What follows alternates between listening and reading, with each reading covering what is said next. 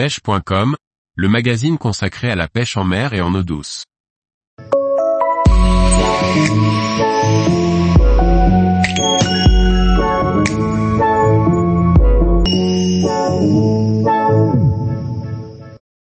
Pêche de la truite au verre ou à la teigne, choisir le bon appât.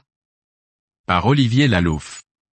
Les vers ou les teignes sont deux éches indispensables pour la pêche des truites, mais encore faut-il bien les choisir et les écheur correctement pour satisfaire ces poissons très méfiants. Dans la grande famille des vers, on distingue le lombric couramment appelé tête noire et les vers de plus petite taille comme les vers de berge.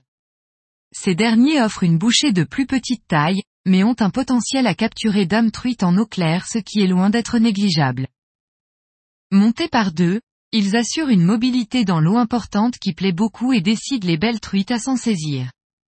Les gros vers demandent des montages sur des hameçons de plus grande taille afin d'éviter de décrocher le poisson à la touche.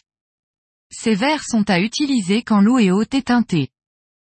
Les teignes, quant à elles, sont des appâts faciles à employer et surtout à conserver, car elles peuvent vivre jusqu'à trois semaines lorsqu'elles sont placées en bas du frigidaire.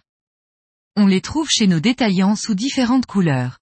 Bien montées, elles assurent une présentation naturelle et parfaite.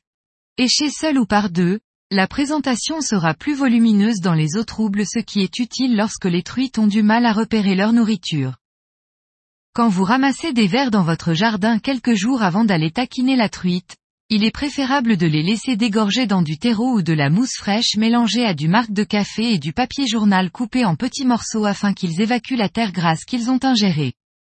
Cette opération sert aussi à les durcir et à leur redonner une coloration plus rouge ce qui fera la différence sur des truites difficiles. Ces vers se conserveront ainsi dans ce mélange humide pendant des semaines voire plusieurs mois. Pour ce montage, on utilisera un bas de ligne en 16 ou 18 centièmes avec un hameçon bleu, simple, renversé et à palette numéro 6 ainsi qu'une plombée dégressive. Les premiers plombs se trouveront à environ 10 cm de l'appât. Vous pouvez écheur votre verre à l'aide d'une aiguille.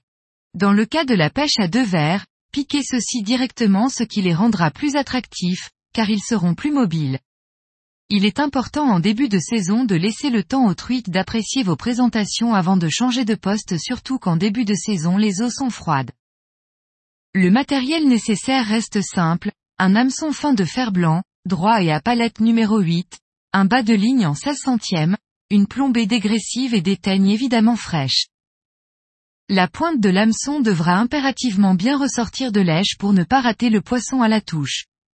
Si vous utilisez deux teignes, il est préférable de plomber légèrement plus et de veiller à les écheurs dans le même axe pour qu'elles évitent de tournoyer dans le courant, ce qui fera vriller votre fil.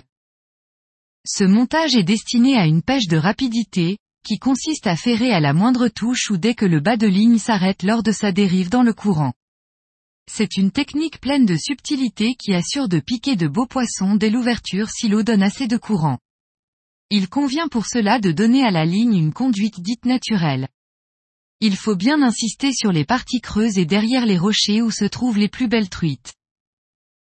Tous les jours, retrouvez l'actualité sur le site pêche.com. Et n'oubliez pas de laisser 5 étoiles sur votre plateforme de podcast.